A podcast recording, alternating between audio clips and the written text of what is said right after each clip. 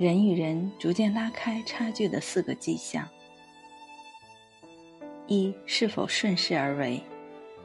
一个人若想获得指数型成长，首先要做到的是顺势而为，因为在这个时代，只有趋势才能带来最有爆发力、杀伤力以及指数级的增长。所谓顺势，就是在确定的大方向里找概率。一个人要做成一件事情，其实本质上不在于你多强，而是你要顺势而为，于万仞之上推千钧之势。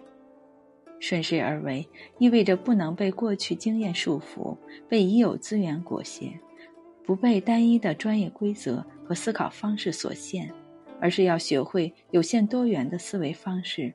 即不局限于某一特定规则，但又保持一定程度的专注。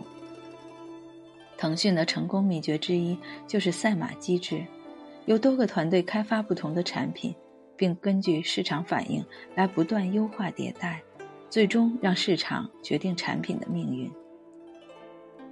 游戏领域的王者荣耀和社交领域的微信都是这样竞争出来的。世界存在很多不确定性，我们很难预断哪些能力会在未来更有用，哪些产品会在未来更热门。所以，进化型的人不会过度自信自己的专业，而是会不断学习新的知识；进化型的公司不会过度信赖自己已有的经验，而是会不断研发新的产品。百分之二十的人顺着趋势做事。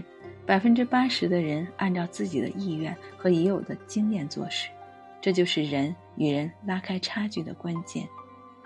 二对时间的态度，这个世界上没有一蹴而就的成功，没有无缘无故的失败，更没有莫名其妙就拉开的差距。任何比天大的优势除以时间，都会让你沦为温水中的青蛙。任何不起眼的投入乘以时间，都会变成人与人之间无法逾越的鸿沟。强者利用时间，弱者则被时间利用。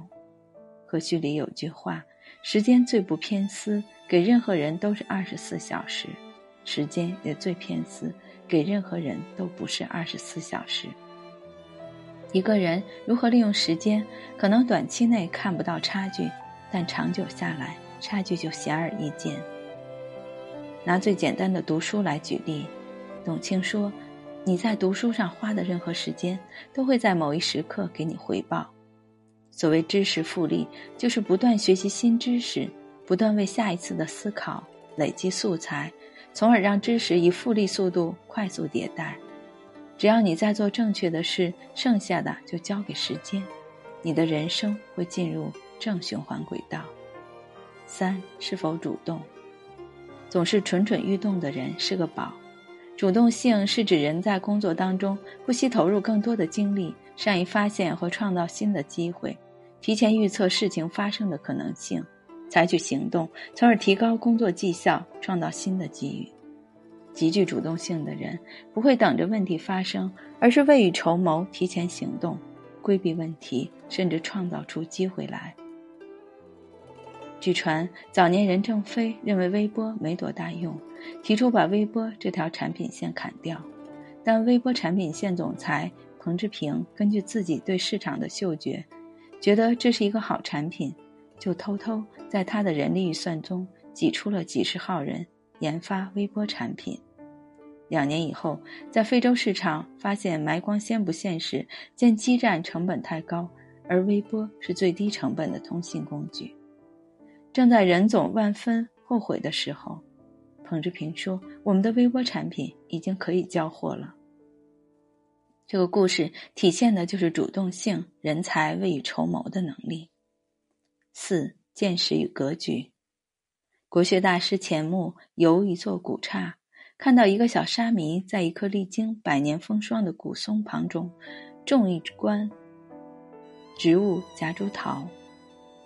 老先生由此感慨地说：“以前僧人种树时，已经想到寺院百年以后的愿景；而今小沙弥在这里种花，他眼光仅仅是想到明年啊。”下棋的时候，真正的高手都要往后看几步，提前想到对手可能落子的地方，并找到应对的办法。